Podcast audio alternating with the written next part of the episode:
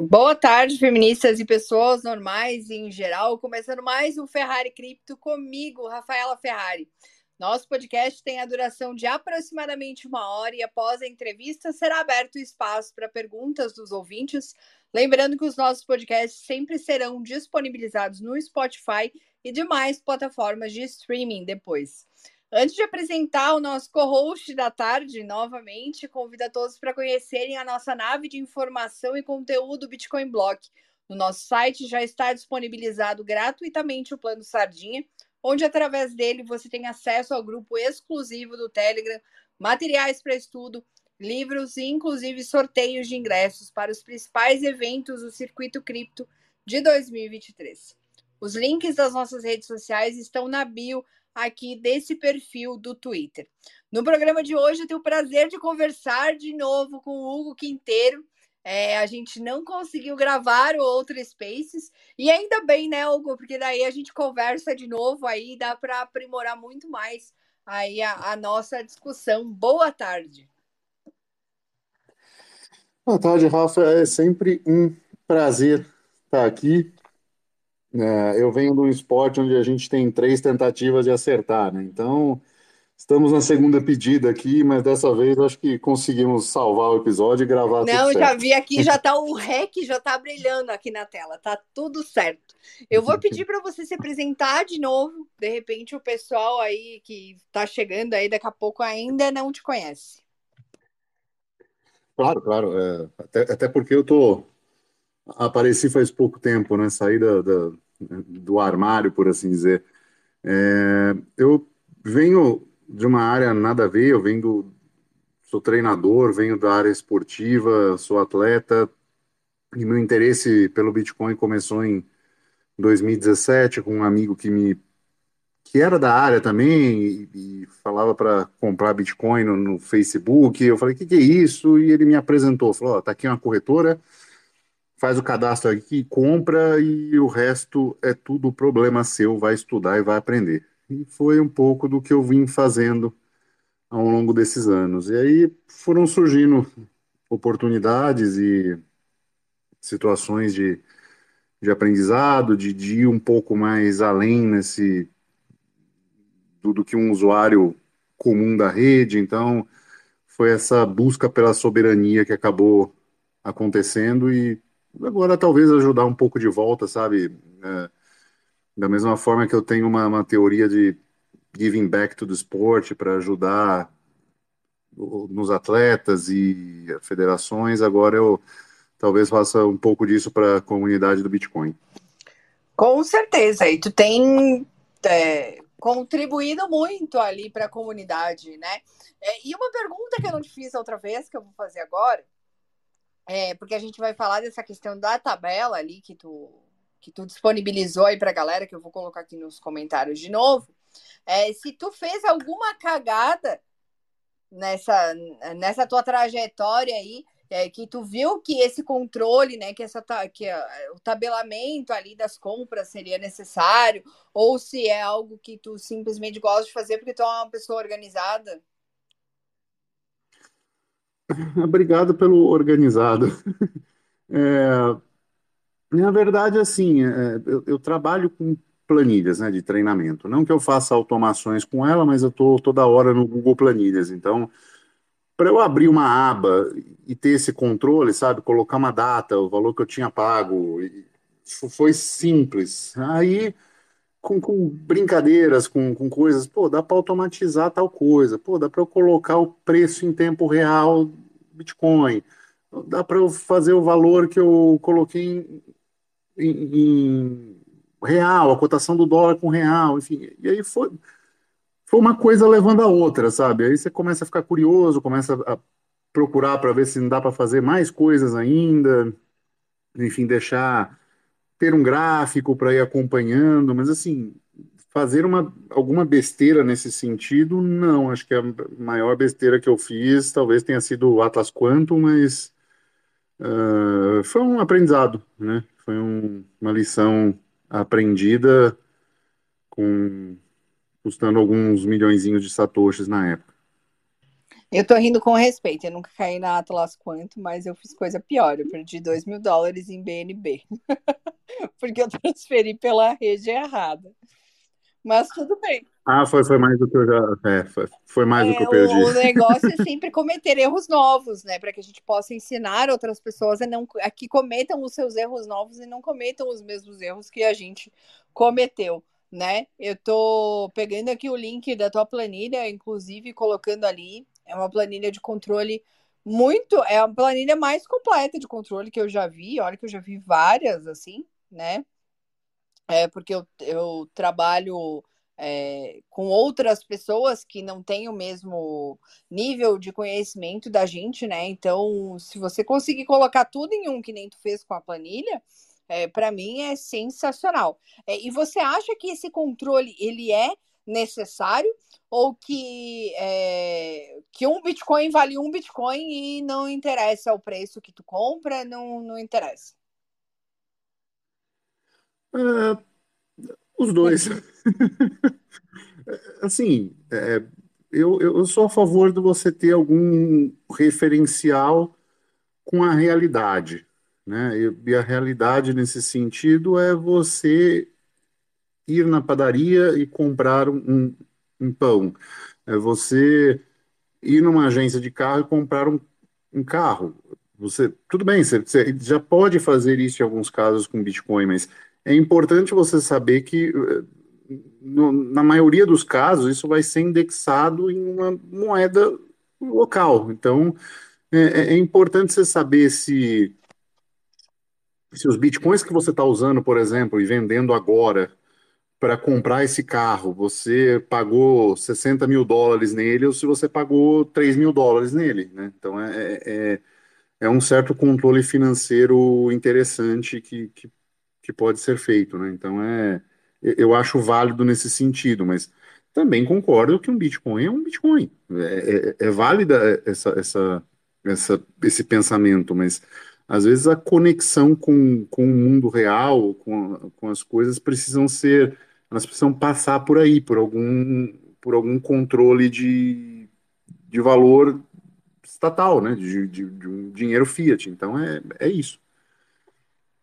Para mim, até mesmo pelas pessoas que têm toda a sua reserva de valor, por exemplo, no Bitcoin, sabe? É, se alguma coisa acontecer e ela precisar transformar isso em dinheiro estatal para que ela pague, sei lá, um médico, né? Para que ela é, cesse aquela emergência que ela teve ali, até para ela saber até onde foi o prejuízo dela e se vale a pena, de repente, você manter uma reserva de emergência é, em dinheiro estatal e colocar só a sua reserva de valor em Bitcoin, né? Como é que tu vê essa questão? Você acha que é, tem que ser tudo em Bitcoin ou é, é, você é a favor de manter essa reserva de emergência em dinheiro fiat?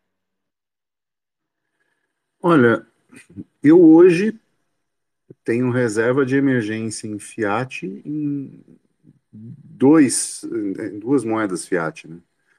Então, é, eu acho importante ter isso, sabendo que você está perdendo dinheiro, né? E, e, e, e, mensurar esse risco e às vezes diminuir o aporte ou diminuir a quantidade de, de meses de contas pagas ou aumentar a quantidade de meses de contas pagas, dependendo da situação que você se encontra, mais vulnerável ou menos vulnerável em relação aos seus recebimentos, mas é é, é, importante isso. Aliás, você me lembrou de um negócio, só voltando um pouquinho.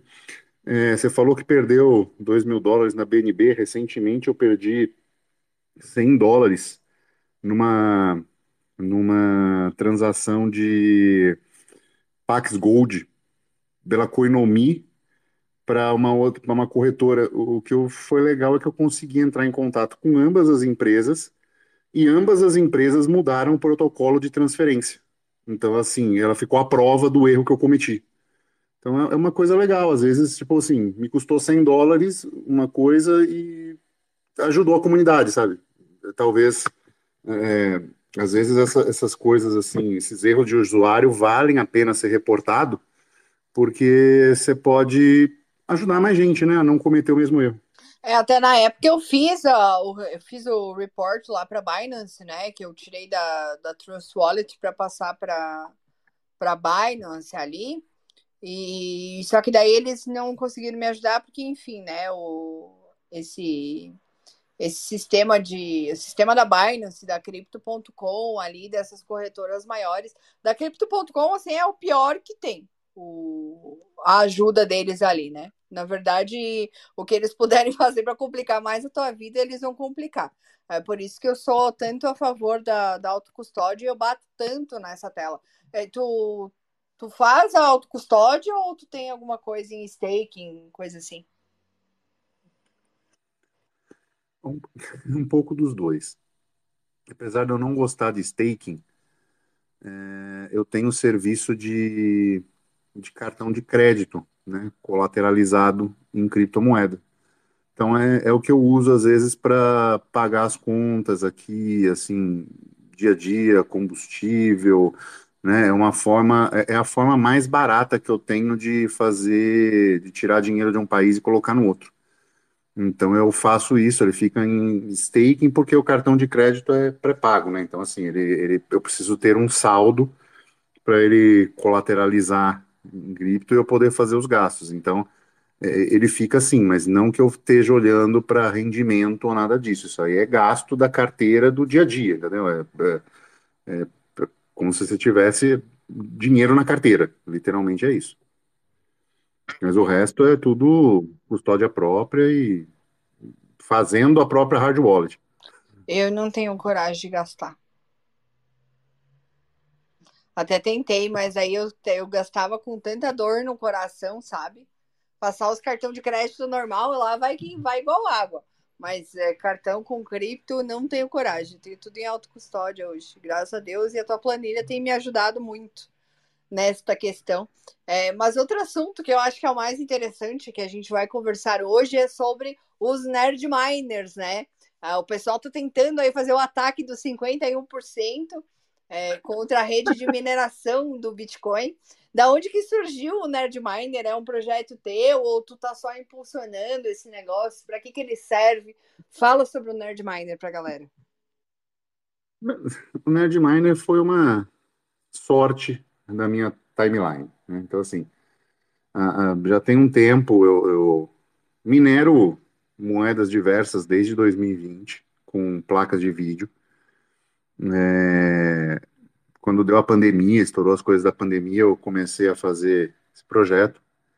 Aí, numa das vindas minhas aqui para Portugal, estava no, no outono já, já estava bem frio, e com questões assim de, estava no, no Airbnb com aquecimento, assim, meti a cara no aquecedor, assim, fiquei olhando, minha esposa falou, que, diabo você está fazendo com a cara? Aí eu falei, cara, o calor que está saindo dele é parecido com o calor que sai da riga em casa. E aí eu trouxe para cá e tem sido aquecedor de, de ambiente no, no inverno, como uma forma de cashback. E além, além da mineração, eu comecei a me interessar por esses usos alternativos da mineração, com calor e tudo. E numa dessas de timeline do, do, do Twitter, eu, eu trombo com o criador, que é o Beatmaker, e olhei o projeto e falei, cara, isso aqui é muito legal, porque eu já tinha uma certa inquietude de da minha chance de mineração no, no Bitcoin estar em zero, né? Ou seja, não estava minerando nessa, nessa rede. Então, falei, pô, tudo bem, eu sei que era um hash rate ridiculamente baixo, é uma mineração solo, a chance é, é mais fácil é ser atingido por dois meteoros ao mesmo tempo na cabeça, entendeu? Uma coisa absurda, mas é, é uma brincadeira, é um hobby. E olhei na hora, abri uma aba no, no AliExpress, comprei as peças, fiquei esperando, já assim, ele não tinha nem lançado ainda o case, ele não tinha nem terminado o case para lançar os arquivos, né? No dia que ele lançou, eu já mandei os cases para impressão 3D e assim, na semana seguinte eu já estava com, com operacional. E aí eu coloquei assim no no Twitter de brincadeira, sabe? Assim, pensei, pô, só eu sou louco disso, né? Eu o cara que fez. E quando eu coloquei, foi, sei lá, a publicação deu 50 mil visualizações, todo mundo compartilhou, começou a pedir um monte de informação, e aí eu fui tentando atender a comunidade nesse sentido, né? E passado mais alguns dias também apareceu uma outra dessa na minha timeline, de uma pessoa fazendo mineração de Bitcoin num celular antigo, aí eu já peguei tudo, já fiz também, e aí comecei a fazer. Também deu outra publicação que explodiu de gente vendo e querendo fazer. Fui obrigado quase a gravar tutorial, porque as pessoas chegavam a mandar dire... DM para mim, faz um, grava um tutorial, grava um tutorial. falei, tá, né? Então, tô nessas, assim, sabe, de tentar, aparentemente eu tô, tô representando um pouquinho de uma voz dentro da bolha do Bitcoin, que é esse desejo do usuário comum também participar da rede de mineração, né? E de ter coisas novas para falar, né? Porque às vezes é, é muito a reclamação que eu escuto. Poxa, mas vocês estão sempre falando da mesma coisa, vocês estão sempre falando que o Estado é vilão, que realmente é, né? Não tem como discordar, mas estão sempre batendo nas mesmas teclas e não desenvolvem nada novo, é, no sentido de utilizar é, a mineração como tu utiliza para aquecimento ou utilizar outras formas é, até para diversão, né? Porque isso aí, é, segundo já conversei contigo, isso aí nada mais se trata do que um, praticamente um brinquedo, né? Sim, é, é, é um brinquedo e é o que eu falo. Às vezes as pessoas no começo as pessoas iam perguntar assim, mas isso aqui serve para quê? Isso aqui serve... Falei, cara, você trabalha no escritório? Trabalho. Bota isso em cima da tua mesa. Você vai, você vai, falar com toda a pessoa que vai parar na sua mesa, você vai conversar sobre Bitcoin. Você quer divulgar Bitcoin? Ah, quero. Pronto, tá aí. Você quebrou o gelo com a pessoa, você vai falar o que, que é isso. Você explica e pronto, virou uma porta de entrada para as pessoas entenderem o que é Bitcoin, o que é fazer parte de, da rede, né? Uh, existe uma série de usuários também que querem ser usuários soberanos em tudo, né? Então eles querem participar uh, utilizando o Bitcoin, eles querem participar auditando a rede, rodando um node. E aí eles também queriam participar uh, uh, rodando essa rede de, de mineração. E isso é que se tem, tem se transformado em algo que eu considero até incrível, sabe? Assim, uma, uma é, são os plebes, sabe? É, querendo dizer, não, nós queremos minerar e nós estamos aqui, sabe? De, de kilohash em kilohash, sabe? De, de dispositivos completamente alternativos, com baixo custo de, de, de gasto de energia, mas estão é, aí, sabe? Estão aí mostrando que sim, pode ser, pode participar de de toda a rede Bitcoin pode fazer parte de tudo. Não há, não há lugar que um usuário comum interessado não possa chegar, entendeu? E é, acrescenta para o debate, né? Porque como a gente já tinha conversado, a gente sente que o debate ele está empobrecido, que a gente não consegue alcançar as pessoas que a gente deveria estar alcançando, e a gente acaba ficando nas mesmas discussões ali dentro da bolha, é, e tu falou, né? Um excelente porta de entrada para desconhecidos, porque é, vai despertar a curiosidade das pessoas e da forma certa, né? As pessoas talvez elas não venham pela, pela ganância ali, como muitas pessoas chegam no Bitcoin por achar que vão multiplicar o patrimônio em 20 mil por cento da noite para dia.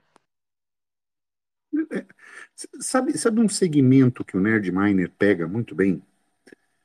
Sabe aquele, aquela pessoa que faz aposta na loteria toda semana, participa de bolão e não sei o quê? Esse tipo de pessoa. Uh, a rede do Bitcoin, hoje, sorteia. É, é, né, ela sorteia, porque é sorte, é, é aleatoriedade. Ela sorteia mais de 130 milhões de reais por dia, só em subsídios, mais as taxas de transações, ou seja, é, é mais que isso. É totalmente auditada quem recebeu, você pode ver quem foi a pessoa que recebeu, você pode ver toda a divisão do dinheiro. Uh, é, é, é, muito mais seguro do que uma loteria estatal que você não pode nem colocar um CPF para vincular o teu, uh, o teu prêmio. Então, assim, para esse tipo de público, isso aqui é uma puta porta de entrada. Tá aí, ó, sua loteria, cada 10 minutos. Fica olhando aí. Sabe? E, e pelo custo, além de ser barato, você em um mês de bolão, o cara paga a construção do equipamento desse. E continua participando, né? Sim, é tipo ad eterno, né? Enquanto tiver energia, enquanto o equipamento durar. É, eu queria saber do, do Nerd Miner ali, eu vi algumas imagens, comprei a, as pecinhas, e eu queria saber se ele esquenta muito, se tem alguns cuidados que tu tem que ter. Eu coloquei aqui no, nos, na thread desse, desses spaces ali, o tutorialzinho ali, as pecinhas que tem que comprar separadas, né? Mas queria saber desses cuidados que tem que ter, se tu tem alguma dica aí para as pessoas de coisas que você testou e já não deu e não deu certo. É, olha, eu, eu não tinha uma câmera térmica, né? Não tenho ainda, mas um, um seguidor tem e fez a, a medida. O, tem uma parte dele que é controlador de tensão, né? Então, assim, que é um controlador de tensão? A, a corrente de entrada é USB, é 5 volts, e ele precisa converter uh, para 3, dependendo para um, para alimentar o processador. Então, ele precisa converter essa, essa energia de uma fonte maior para um, uma saída menor em, em, volts. E só esse processo gera calor. Então, se você estressa o processador como ele está estressando, a temperatura tende a aumentar. E o cara fez um teste a 25 graus de temperatura e esse controlador estava a 72. Essas peças, a solda, ela resiste até uns 100 graus, né? É lógico que você falar que resiste até uns 100 graus não quer dizer que o, o equipamento está na melhor faixa de funcionamento, né? Então, por isso que eu acredito que a ventoinha que, que vem, né, que o projeto contempla junto, ela, ela realmente é, é útil, ela ajuda, né? E assim, equipamento eletrônico é, não existe frio demais, existe quente demais, né? Tanto não existe frio demais que você vê uh, quem, quem, segue, assim, eu, eu, gosto de seguir essas coisas, tem um canal do Tech Lab, eles são recordistas mundiais em overclock. Os caras fazem overclock em computador com nitrogênio líquido, né, para poder colocar o processador com 5 volts de funcionamento e ele não, não, não fritar, né. Então é, é, é, uma das coisas que a gente uh, toma cuidado, acho válido né, quem está pensando em fazer, comprar as ventoinhas também, porque efetivamente ajuda na, na, refrigeração, especialmente no Brasil, né, que 25 graus é temperatura de inverno. Deus, que me livre o inverno com 25 graus, eu tô aqui, tá 18 graus lá fora, eu tô com o ar-condicionado no 16, queria comprar até o ar-condicionado da Xuxa, que chega no 9, mas esse, o resfriamento, a, a mineração não dá, né, só o aquecimento. Sim, sim, a mineração não é, não é capaz de, o equipamento eletrônico ele não é capaz de, de, de gerar resfriamento por si só, né? Você teria que usar uma placa de peltre ou uma, né, ou, gás refrigerante como ar condicionado, né? Mas assim, aí já não é a mineração em si, que é o equipamento eletrônico gerando cálculo, é, é só calor que você tem. Né? E aí você, aqui, né, na Europa é muito potencialmente útil essa geração de calor, porque você tem aplicações, né? Você pode é, em ambientes pequenos, né? Assim, de, de estufas, né? Pequenos micro, mas assim, uma estufa grande até você pode usar para para aquecer esse ambiente e produzir até uma uma entre safra, né? Que é uma coisa que aqui é difícil ter. Se você tem, você tem que aquecer às vezes por outras fontes de energia. Então é, é uma forma potencialmente barata de fazer isso, porque você está recebendo cashback no, no, melhor dinheiro do mundo, né? Com certeza. E uma dúvida que eu tenho, tu que utiliza o rig de mineração para outros fins, não só para mineração, é como é que tu faz com o barulho? Ele tem um barulho muito é, muito forte em casa, assim, ou tu consegue minimizar isso com, com alguma com alguma outra engenharia? Olha, uma rig pequena, é, é um barulhinho parecido com um ventilador. Então, assim, você, você dorme tranquilamente, até porque são ventiladorzinhos, né? Então, assim, são, são ventiladorzinhos menores funcionando junto que faz o barulho de um ventilador normal. Então, você consegue dormir numa boa, dá para colocar no, no teu quarto e tal. Agora, O, o ASIC, né, da mineração de Bitcoin, ele, ele já tem ventoinhas mais, uh, fãs mais profissionais, e esses fãs, eles estão basicamente ligados à, à eficiência e geração de, de, de, de, CFC, que é a medida de... CFM, que é a medida de uh, ar movimentado, né? Então, assim, é, aí ele já não está olhando para o barulho. Então, você tem ASIC de mineração que vai bater 75 decibéis e seria extremamente incômodo uh, ah, para dentro de casa.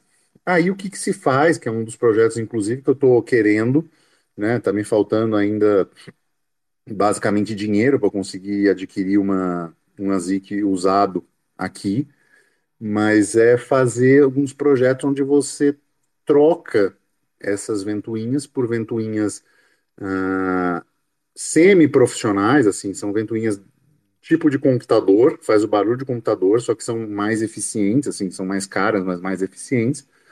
E você faz overclock na, na máquina para reduzir o consumo, obviamente que a produtividade também cai, mas ele consegue fazer o barulho próximo ao ventilador também e você consegue colocar ele na sua sala, por exemplo, para aquecer o seu ambiente numa boa, fazendo mineração de Bitcoin. Ah, entendi. E ele funciona só no aquecimento de ambiente ou tipo ele consegue aquecer a água se tu tiver o, é, a proteção apropriada, obviamente, você não vai meter o equipamento dentro da água, né? Ou dá para meter? Não, não dá, né? Na, na verdade, você consegue colocar ele para funcionar dentro de óleo, né? Porque o óleo ele não é condutor de eletricidade. Então você consegue colocar ele dentro de tanque de óleo, pegar uma é, fazer um, um, um, sistema de bombeamento e passar uma serpentina de água fria para resfriar esse óleo que esquenta, e com isso fazer uh, esquentar piscina, esquentar água que vai, você vai tomar banho. Lógico que ela não vai chegar na temperatura que você precisa para tomar banho, mas a água sai de um estado gelado para um estado morno, e aí você usa o, o aquecedor comum apenas para complementar isso, e você tem um, um impacto bem grande no, no, final do mês, assim, em termos de, de acréscimo de conta, né? Porque aí você está tendo cashback em, em Bitcoin. Nossa, eu acho excelente isso. É, a gente vê que a partir de um negócio simples, né? é, se derivaram simples, né? O Bitcoin não é uma coisa simples, mas enfim, a partir de uma coisa que seria só econômica, é, se tornou é, derivou aí diversas alternativas é, para uma autogovernança, né? Não só uma autocustódia econômica, mas a autogovernança aí de diversas coisas, descentralização de serviços, como a, a, a, própria energia, porque daí as pessoas começam com, a comprar placa solar para poder minerar e acaba é, criando uma empresa dentro de casa, né? Olha, eu, eu acredito que há uma grande, uh, uma grande saída, uma grande solução de problemas uh, na soberania do indivíduo na geração de energia alternativa uh, você poder minerar Bitcoin, porque um dos problemas atuais de você gerar sua própria energia é o dimensionamento do quanto você vai gerar, né? Então você tem a opção de gerar parte da energia que você usa, tem a opção de você fazer toda a energia que você usa, só que aí você entra num, num problema que é se eu gerar muito mais energia do que eu uso, eu não tenho como usar esse, esse dinheiro, né? Porque ele vai em créditos para a companhia elétrica e eu só posso usar isso com energia, né? Que eu já tenho gerando, então não faz sentido, né? Não vou fazer o quê? Vou fazer uma outra conta de, de luz no meu nome para usar esses créditos? Não faz sentido.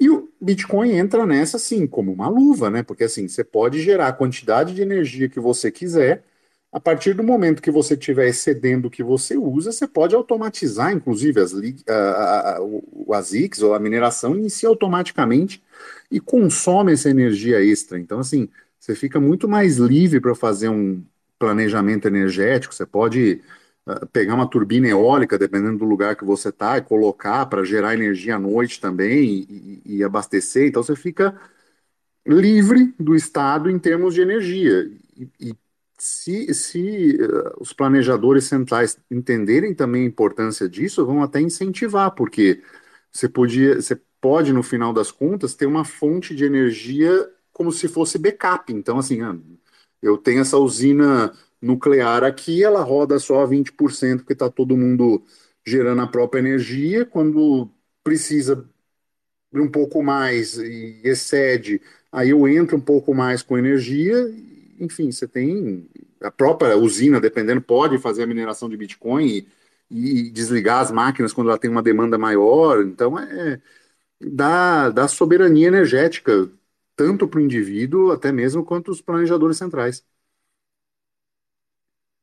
E aí, naturalmente, é o senso de responsabilidade que as pessoas vão aprendendo a ter, né? Porque é, é, o maior problema que eu vejo hoje no Bitcoin, quero até a tua opinião sobre isso, é que é, as pessoas elas não têm responsabilidade, certo? Porque o Estado cuida de tudo, né? Então, a partir do momento que tu fala para ela, ó, só que tu tem que estudar e tu é responsável por cada passo que você dê, você vai ser responsável pela por guardar o dinheiro, e se tu fizer uma transação errada, não tem volta, é, o pessoal ele tende a ficar mais na defensiva, assim, ah, então acho que isso não é para mim. É, tu acha que tem como reverter essa situação? Tu acha que é, a maioria das pessoas são assim? Como é que você vê esse cenário? É, Rafa, eh, você é muito mais nova que eu, mas eu tinha oito anos, estava na frente da TV quando eu vi a Zélia Cardoso de Mello pegando o dinheiro de todo mundo. É, você, se você acredita que o dinheiro é seu ou está na sua posse porque ele está no banco ou ele está em papel, moeda que você pode tocar, é, já está errado. Né? Então, assim, é preferível muito mais lidar com o risco da autocustódia no caso do Bitcoin, que a falha é tua, única e exclusiva tua, se ela acontecer, do que uh, você depender do terceiros, terceiros de confiança, que você depende do governo, você depende do banco, você depende do, da nota que você pegou ser verdadeira ou não, né? Você tem o risco de autenticidade de nota, você tem uh, o problema do, de ser uma nota de dinheiro, você não pode jogar ela num canto úmido, porque senão ela vai né, derreter, o rato comer, enfim.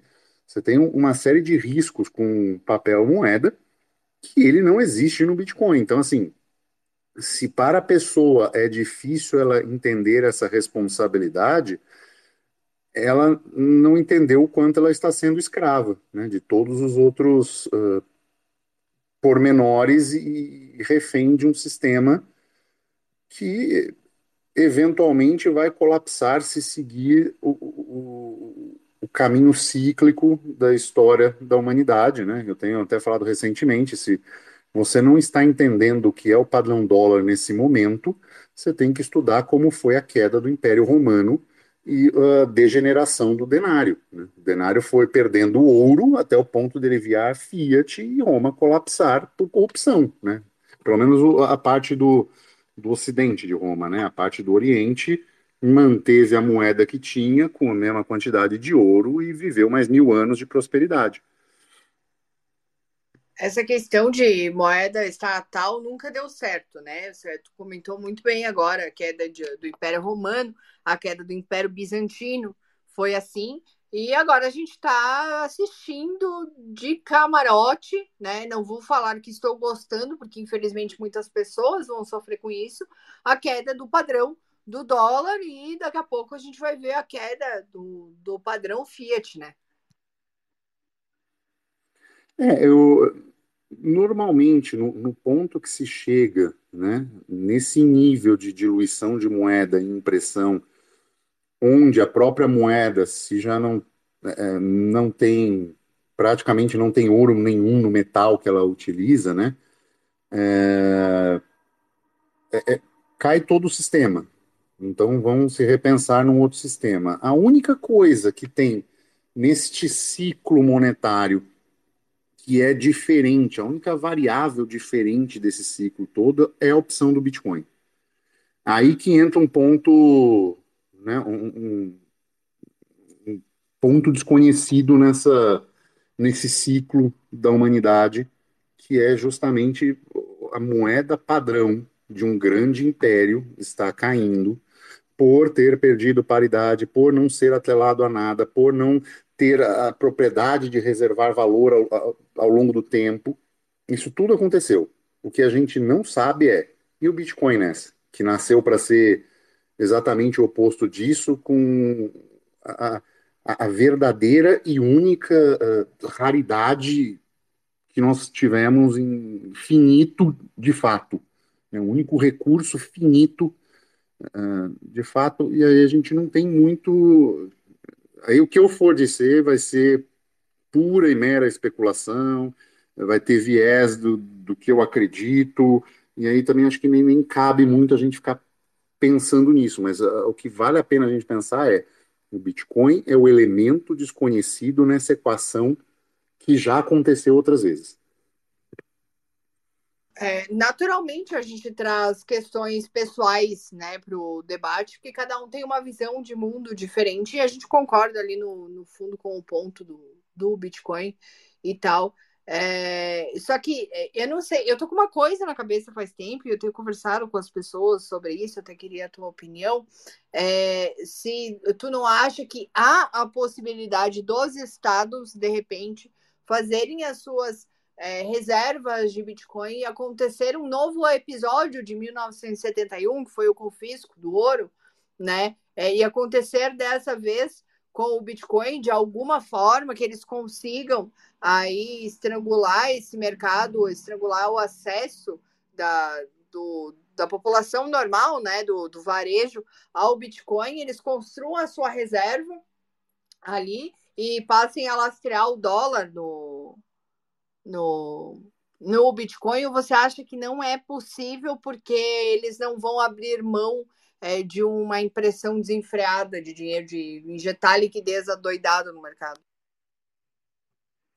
Uh, talvez aconteça o que aconteceu com o ouro. Né? Você tem essa normativa, e aí todos os bitcoins em grandes corporações, em corretoras, vão ser aprisionados. Vão tentar caçar os que não estão. Né? Vão criar todo esse, esse mercado negro. Uma vez eles vão chegar e vão pagar, ah, nós vamos pagar a cotação de agora, sei lá, um milhão de dólares, e essa cotação a partir do momento que aprisionou tudo, a cotação dispara. Não, agora vale 2 milhões, entendeu? Vai ser uma coisa meio, meio bizarra, assim. É, vai ser caçado, vai ser rastreado, é, porém, talvez vai ser assim. É, eu gosto da visão do Reicher, que fala que é potencialmente tarde, e eu, eu entendi, talvez, um ponto que ele quis dizer disso, porque é talvez seja potencialmente tarde para os que têm intenção de sentar nesta mesa de negociação do novo mundo. E talvez poder sair de lá e falar assim: não, eu não compactuo com isso e criar a, a, a um refúgio para todo esse sistema. Né? É, e quem não tiver Bitcoin em quantidade suficiente não vai poder, infelizmente, entrar nesse meio no momento e vai ser aprisionado pelo que for dito e pelo que for feito pelos grandes detentores, governos de detentores de Bitcoin, né? Porque a gente... Ah, ah, desculpa te cortar, pode falar. Não, não. É, eu creio que também o, o Bitcoin tem um, um grande desafio, né? O halving de 2032 vai trazer para o Bitcoin um grande desafio, que vai ser o momento em que o subsídio vai ser menor que um Bitcoin por bloco. Então, se questões de preço não tiverem muito bem consolidadas até lá e o valor dele não for é, tudo isso que se espera dele, nós vamos começar a ter uma queda sistemática do hash rate.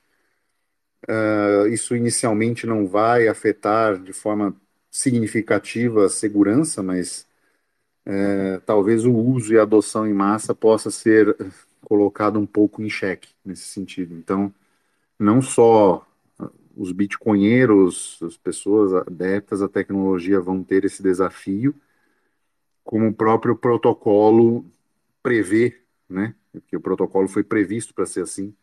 O protocolo prevê esse desafio de até aqui tem que ter uma adoção consideravelmente grande para o valor ser consideravelmente grande para continuar valendo a pena. E a gente vê até essa questão é,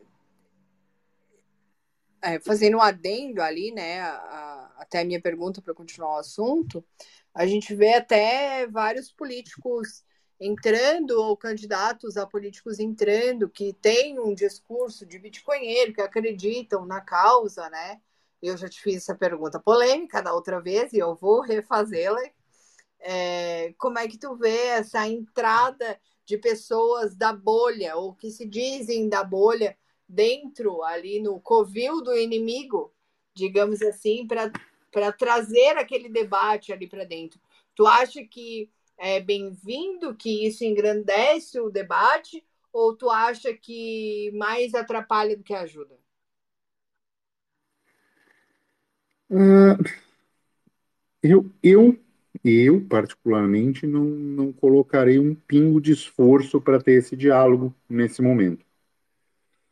É, eu gosto da maneira com como o Estado vem se organizando, desorganizando, que é inutilmente ficar lidando com, com probleminhas e probleminhas e perder o foco do que é o mais importante, como vem perdendo, né? Então eu, eu, eu não sou a favor de levar esse debate. Eu acho que não há um não há nada de, de positivo que possa vir, por mais que tenha essa questão do ah, podemos aceitar imposto em Bitcoin, aí fica mais difícil proibir, uh, né, diminui a proibição. Eu, eu não, não penso muito dessa forma, eu acho que se, se né, o discurso político não é uh, o que é dito, e sim quem diz. Né? E uma vez que quem diz é o que é realmente relevante, não importa que o Estado esteja aceitando Bitcoin se quem usa do outro lado for puramente contra o Estado, então a guerra vai acontecer independentemente disso. E essa eu pensei de novo para responder, já que você tive a segunda chance de responder. E eu informo que eu mudei minha opinião, tá? Eu, eu pensei muito nisso, até fiz uma leitura de, de alguns artigos ali. Um deles, inclusive, estava na, na Bitcoin Magazine, que é um aplicativo que eu utilizo muito para ler artigos. É, e eu percebi que não adianta você querer levar uma conversa elevada é, para um ambiente que por si só é, já é um ambiente que está fadado ao fracasso. Tu entende? Não tem mais o que tentar salvar ali dentro. É, e tudo que entrar ali dentro vai apodrecer junto, porque é aquela aquela parábola das maçãs, né? Que a maçã podre no meio do cesto ali contamina todo mundo, e é exatamente aquele ambiente que, que a gente está. É, a que a gente está se referindo, né? Então eu mudei a minha opinião, sim. Por isso que, esse, que esses uhum. espaços de conversa aqui são, são tão bons que a gente tem uma perspectiva diferente de olhar e você pode realmente, lógico, para as pessoas que têm a, a, que se permitem estarem erradas e mudarem talvez a opinião, né? Sim, sim, assim, você é, é só voltar no passado. Você podia pagar imposto ao governo americano com ouro, não deixou de proibir. Né? Sim. Então é, é, é isso. É isso, sabe? Tinham políticos a favor de pagar tributos em ouro, tinha políticos a favor do uso de ouro, não impediu. Entendeu? Para então, mim, assim, é... para eles serem a favor de alguma coisa que totalmente nos beneficia, porque o Bitcoin ele totalmente beneficia o cidadão comum e os detentores dele, né? Para eles serem a favor disso, é, existe uma é, alguma coisa por trás muito maior que talvez a gente não consiga ver no momento, né? Mas que a gente sabe que tem alguma intenção é, eu ia dizer uma palavra que não vou dizer, alguma intenção, alguma má intenção por trás de, dessa bondade estatal, né? É, o bem-estar social né, é só uma forma bonitinha de arrumar algum jeito de tirar dinheiro de alguém, né? E esse dinheiro ser, de alguma forma, represado pelo Estado e a, a esmola e o troco é redirecionado. Né? Então, é, não tem, infelizmente, não, não há diálogo possível, a não ser que realmente fundemos uma, uma nova ordem mundial Uh, ao contrário desta nova ordem mundial como querem, né? Então, assim, essa é a nova, nova da nova. E aí nós teremos talvez algum protagonismo e, ou no mínimo, né, que eu falo, no mínimo a gente vai ter a certeza que perdeu do lado certo, do lado da liberdade, do lado da soberania do indivíduo, do lado da, do, do pensamento livre, da expressão livre, né, abraçados ao Bitcoin, ao Noster, como plataforma de, de comunicação incensurável, como dinheiro incensurável. Então, talvez a gente a gente tenha esse, esse mínimo, sabe, essa, essa, sucumbir com a consciência tranquila. É o famoso cair atirando, né? É, eu vou te fazer. É, é. Pode falar. Não é, foi, sabe, aquela, foi uma honra perder com os senhores, sabe? É aquela, aquela do 300, lá, senhores, hoje jantaremos no inferno, né? É, é no mínimo, no mínimo, sabe, assim, é, é, é, aí vai de cada um, sabe, vai, vai de cada um querer interagir com isso, vai de cada um entender é, essa batalha, sabe, entender que que é literalmente o bem contra o mal, sabe? Não é não é uma visão política, não é o socialismo contra o capitalismo, não é, é sabe? É, é, é, o bem contra o mal em última instância, sabe? É, você não você não vê um mundo positivo que não alienado, que não drogado, que não degenerado de um lado e você consegue ver virtuosismo, consegue ver ajuda mútua, consegue, apesar do, do egoísmo, né? apesar de todo mundo ser movido pelo egoísmo, de, de acumular mais satoshi, de, de, de ter mais isso, mas é, é, uma cooperação, sabe? Você consegue ver um cooperativismo onde não deveria, onde a, a, o outro discurso político fala que não existe, mas há cooperação para isso. Com certeza. Eu vou te fazer uma pergunta antes de eu abrir aí pra, o microfone para a galera é, fazer perguntas aí, acrescentar na nossa conversa. É, se tu acha que a hiperbitcoinização ela é possível ou que é, o Bitcoin ele será usado como uma reserva de valor e a gente terá alguma outra moeda aí menos valorosa para a gente transacionar, mas que ainda assim ela seja descentralizada. Tá aí uma outra coisa que eu também fiquei pensando. É, se o valor do Bitcoin for tudo, né? se ele for o valor de todo o dinheiro corrente atual, ele conseguir é, ocupar esse papel, pouco importa o que circula, né? Porque vai estar tudo atrelado a ele de uma certa forma. Então, assim, pode ser uma solução de segunda camada? Pode, que, que como a Lightning é, que, que, que permite que as transações sejam rápidas, pode ser, pode ser um papel que de alguma forma valha X Bitcoin, um título de, de Bitcoin ao portador, talvez, né?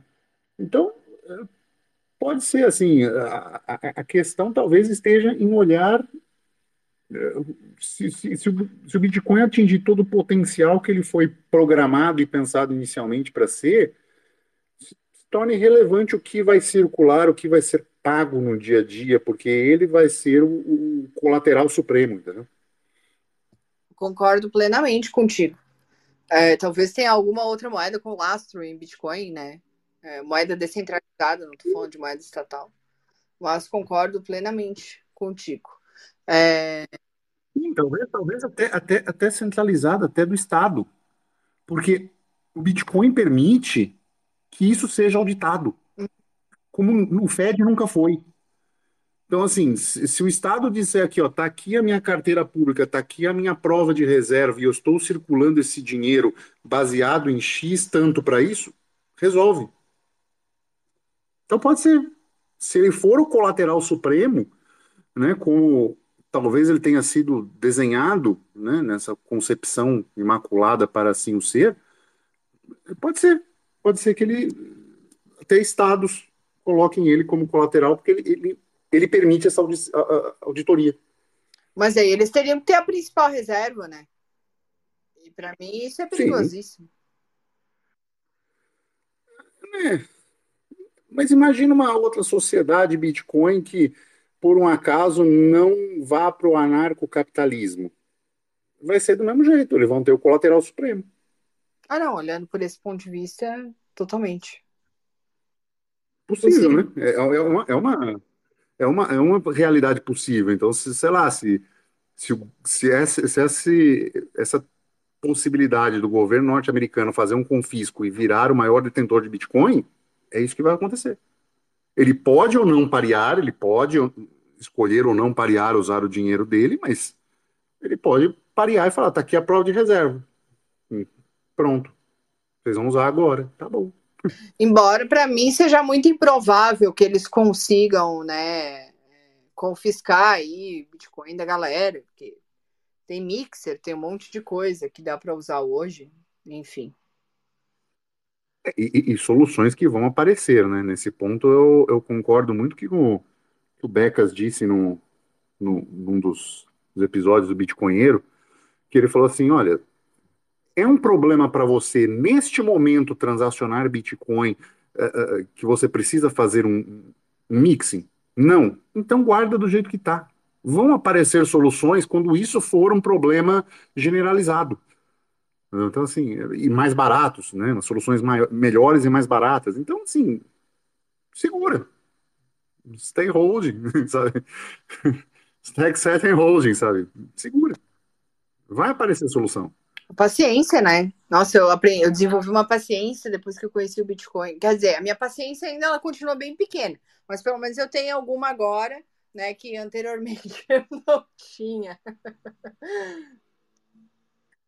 É, eu acho que o, o conceito, né, o Bitcoin ele, ele, voltou com um conceito de poupança que não existia, né? Assim, você olhar o negócio e falar, cara, isso aqui não é investimento, eu não preciso colocar ele para render em esquema pirâmide. É, tipo, eu já caí nesse erro, mas assim, não preciso colocar ele para render. Ele parado, ele é o que é, ele está preservando o valor ao longo do tempo. Né? Ele está preservando, o, na verdade, ele está refletindo a impressão desenfreada de dinheiro. Ele só está refletindo muitas vezes. Ele não está subindo de, de, de valor, ele não está sendo mais procurado pelas pessoas, ele está só refletindo uma desvalorização do que você está comparando. Uhum. Exatamente. Exatamente mesmo. É, pessoal, eu vou abrir os microfones, então vou abrir apenas para duas pessoas, tá? Então, os dois primeiros que levantarem a mão, é, eu vou colocar como speaker aqui para conseguir fazer a pergunta para o Hugo, é, para trocar uma ideia com a gente. Lembrando que esse podcast vai ficar gravado hoje, né, Hugo? Hoje vai dar certo. A gente vai subir ele para o é. Spotify, depois também vai, vai estar na, no nosso site de notícias lá, o Bitcoin Block. E enquanto eu espero vocês erguerem a mão, eu queria falar para vocês do nosso projeto do El Salvador Connect, né, que já está disponível. A gente está fechando a lista aí das pessoas que vão conosco para El Salvador. A gente vai conhecer a usina geotérmica, lá onde eles estão é, minerando Bitcoin, vamos conhecer ó, é, a legislação deles, né? A gente vai ter a possibilidade, principalmente para empresários, de irem para lá, conseguirem sua residência, migrarem suas empresas para lá. Vamos conhecer todo esse processo que está bem otimizado. O Rodrigues, que está aí é, ouvindo a gente, né, aqui nesse Spaces, e ele foi para é, para El Salvador Connect, também ele é o idealizador aqui do Bitcoin Block, é, ele já tem todos os contatos por lá, então no nosso site que está aqui nessa thread já está disponível ali diversos vídeos da visita do Rodrigo lá com, com as pessoas, já foi um grupo de empresários para lá e agora no dia 29 de maio a gente está indo, voltaremos no dia 3 de junho certo? E vamos fazer mais uma edição do El Salvador Connect. Então, para quem tem interesse, é só entrar lá no site e preencher. Ali tem um, no final da, da página tem um. Como é que chama aquilo? Não é relatório. Me ajuda, Preencher um formulário. formulário. Isso, o formuláriozinho lá com o seu e-mail que a gente coloca na lista e a gente entra em contato aí, vamos curtir El Salvador e também aprender muito com aquela galera. Tu já foi para lá, Hugo? Não, não, mas estava conversando com o Hugo Ramos do, do projeto dele lá e é algo que talvez esteja na rota assim de passar lá e também dar um dar um apoio e vamos ver, né? Assim, o Salvador entrou no ponto de começar a reduzir a criminalidade e está começando a divulgar que ele está precisando de gente rica para ir para lá, né? Então isso é uma, é uma coisa interessante de se pensar.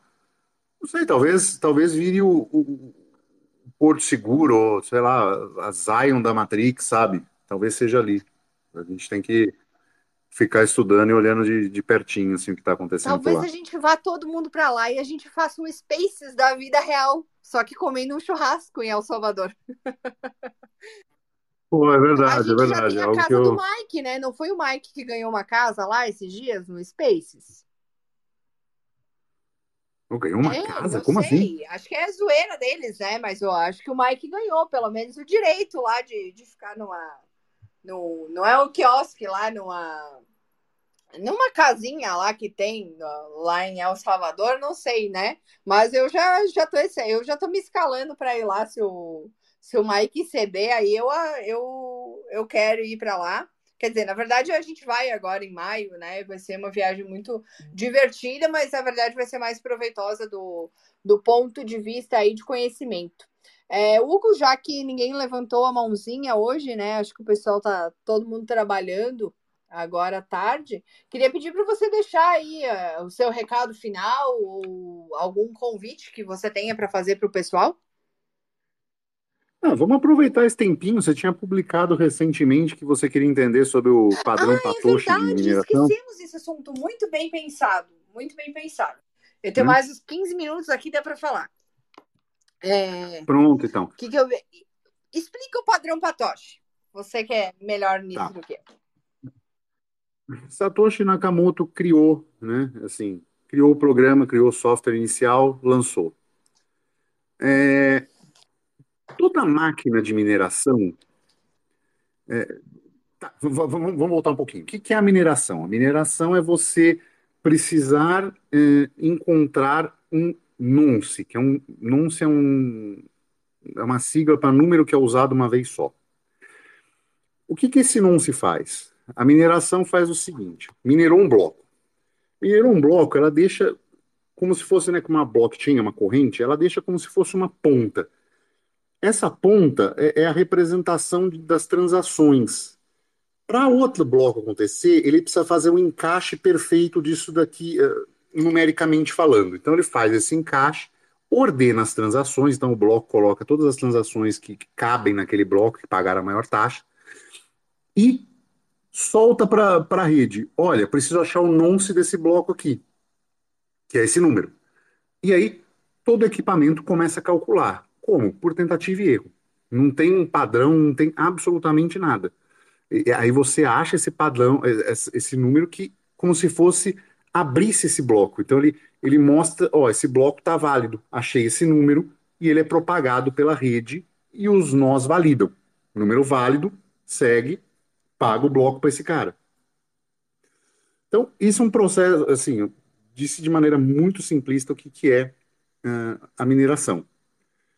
Só que cada equipamento que faz isso, ele faz com um padrão. Por quê? Você vai falar, ah, mas não é aleatório? É. Mas nenhuma máquina é capaz de produzir a aleatoriedade perfeita. É por isso, por exemplo, que você joga os dados na hora de fazer a, a sua hard wallet e não pega um gerador aleatório de números no computador, porque ele não é aleatório de fato. Ele segue um padrão. Então, com isso, você consegue ver como cada máquina segue um padrão para tentar achar esse nonce. Então, você consegue pegar uh, um minerador, o Antiminer S9 faz desse jeito assim, o Antiminer S19 faz desse jeito assado. E eles olharam esse padrão que o Satoshi fazia a mineração. E deram esse nome de Patoshi, né, que é o padrão Satoshi de mineração. A ferro e fogo, o que, que ele quer dizer? Nada. Mas é, é, é, o padrão daquela máquina que ele minerava. Então as pessoas acham que, ah, mas ele minerava num padrão diferente das outras pessoas. Olha aqui. É, talvez ele tivesse rodando um software diferente, já com algum tipo de atualização pensando nisso, né? Como ele estava desenvolvendo. Talvez ele simplesmente, e eu estava chegando a ver matéria sobre isso, é, ele via. Talvez ele, ele estava minerando aparentemente com um quad-core um processador quad-core, numa velocidade entre 4 e 5 MHz, que é mais ou menos o que eu faço hoje com o celular uh, daqui na brincadeira, né, que eu faço a mineração solo. Então, só para você ter uma ideia do tamanho do hash rate e como era a diferença no tamanho de dificuldade. Uh, então, ele tinha essa, essa questão que ele ficava talvez testando, e, e esses 4 MHz, esses 4, 5 MHz era menos do que a capacidade máxima que aquele processador podia fazer. Eu acho, na, aí é uma coisa que eu acho, na minha opinião, como era muito chato, né? Assim, era muito exigente para o computador ficar minerando, fazia muito barulho, você liga a ventoinha no máximo, fica lá apitando o tempo inteiro. Talvez ele tenha simplesmente uh, diminuído e colocado para minerar num core a menos, ou diminuído a frequência de, de de megahertz do processador só para só não ficar tão, tão chato para ele rodar aquela máquina ali, entendeu? Talvez estivesse próximo a ela ou numa sala, enfim, mas é, pode ser isso. Mas esse padrão, as pessoas falam, pô, talvez aí, porque esse padrão ser tão diferente, tem a dica das chaves privadas dele ou algo assim.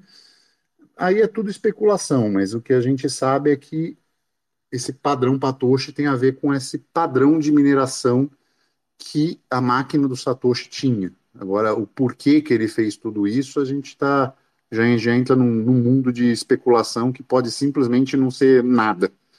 Né? Consegui explicar? Conseguiu, assim? conseguiu. É porque, eu, pelo que eu é, li, sabe, eu fui muito mais por essa questão da, das teorias ali, de que Satoshi tenha deixado um presente, talvez, para quem conseguisse é, descobrir, não descobrir esse padrão, mas conseguir quebrar esse padrão dele, que teria lá uma carteira, né? Que obviamente não é uma carteira tradicional, com os. com um milhão de, de bitcoins lá que tem, né? Sim, existe uma coisa, talvez, aí eu acredito um pouco na, na teoria do, do Renato Moedo, ele fala um negócio que eu acho interessante replicar. É, cara, se ele, talvez ele não mexa nisso, nunca. Né?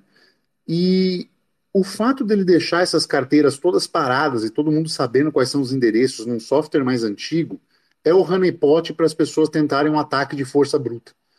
Então, é, é, talvez nisso, talvez ele, ele, tenha feito proposital. É, ele tinha tanta segurança do protocolo que ele estava criando que ele deixou isso de propósito para tipo assim, tenta atacar aí para ver se vocês vão conseguir. É, talvez tenha sido uma então, é afronta é... mesmo, né? É, é uma não só uma afronta, mas assim, isso isso tem a ver com a segurança do próprio protocolo.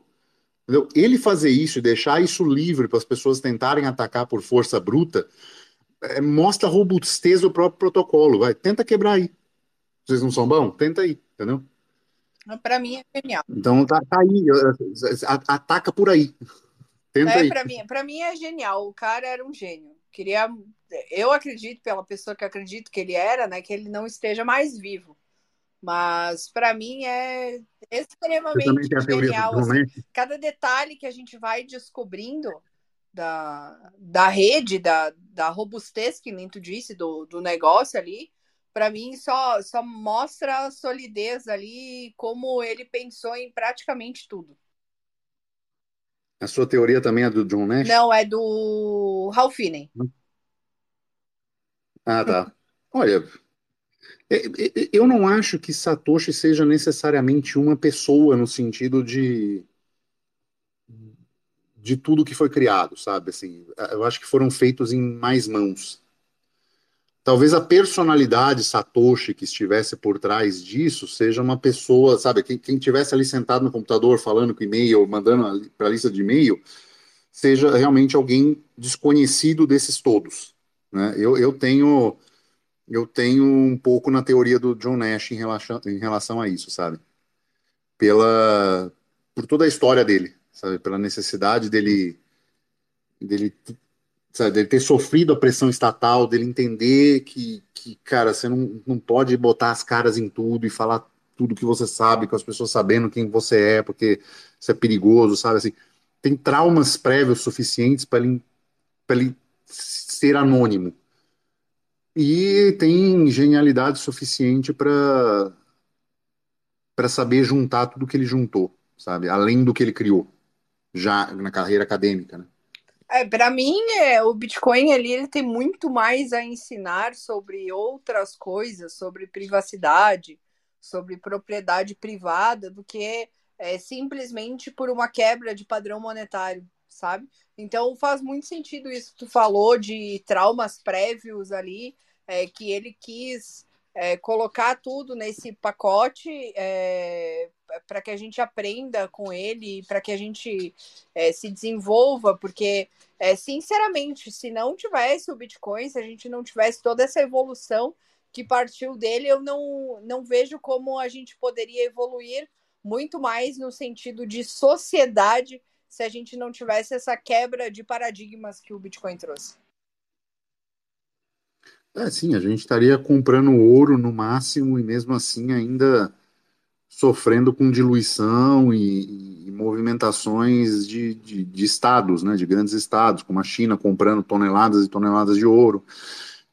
A gente estaria refém um pouco disso nesse momento, né, que, que é um momento, é um segundo momento que é, é a repetição do exato motivo que o Bitcoin foi solto, né, foi, é, é o colapso novamente do sistema Fiat, ao bailout dos bancos, e agora talvez o Bitcoin ter saído foi justamente o que. Talvez isso seja planejado, sabe? Talvez Satoshi tenha olhado e falado: não, no futuro eles vão deixar o dinheiro todo eletrônico e eles vão acabar com os bancos. Sabe, esse problema dos bancos vai ser resolvido com o Estado acabando com os bancos e enfiando um dinheiro digital que ele controla. Então a, a resposta foi essa, alternativa onde não é controlável. É, com certeza. Sei, ou, então. ou a gente entrar naquela fase de simplesmente aceitar que a gente não ia conseguir ganhar, que a gente não teria ferramentas para ganhar e continuar naquela é, naquele looping infinito de achar que colocando políticos é, de dentro que, a, a, que sejam minimamente confiáveis, se a gente mudar a, o corpo político ali, que alguma coisa iria alterar e não vai né? A gente já teve diversas provas disso. Uhum. A quantidade é, é uma coisa assim, a quantidade de teoria monetária que Satoshi Nakamoto, ele ou o grupo, né, barra grupo Satoshi Nakamoto, estudou, é, é, impressionante. Você, você começa a rever certos passos, assim, né, que você começa. Né, não sei se, se teve essa inquietação tua, tá, mas o que é o dinheiro? E você começa a estudar a teoria monetária sabendo que o Bitcoin existe, assim, é, é, é literalmente como você estudar Darwin conhecendo genes. Porque ele fez tudo isso sem conhecer gene, genes, genética. E você olha e fala, caraca, que brilhante isso. Mas uh, você olha o Satoshi e fala, cara, ele conhecia tudo. Ele conhecia toda a teoria monetária. Ele sabia o problema de cada um dos pontos e ele resolveu isso de uma forma que você fala, cara, Bitcoin não é assim, Bitcoin resolve isso. Não, Bitcoin resolve aquilo também. Não, as soluções de segunda camada do Bitcoin resolvem isso. E você fala, cara, não tem como, sabe? Assim, é, é, é fruto de muito conhecimento. Extremamente, extremamente. É, a gente tem muito mais a descobrir e muito mais a, a ver aí do que o Bitcoin vai trazer para a gente, né? Hugo, agora a gente está chegando no fim mesmo, e aí eu vou pedir para você deixar a tua mensagem final para a galera eu já deixei a tua wallet ali na, nessa thread para as pessoas que quiserem doar aí, é, contribuir também o tanto, com, tanto quanto você tem contribuído com, o, com, com a comunidade e pode ficar à vontade aí para dar o seu recado final. Olha, agradeço qualquer doação, uh, será usada sempre em algum projeto para fazer mineração alternativa.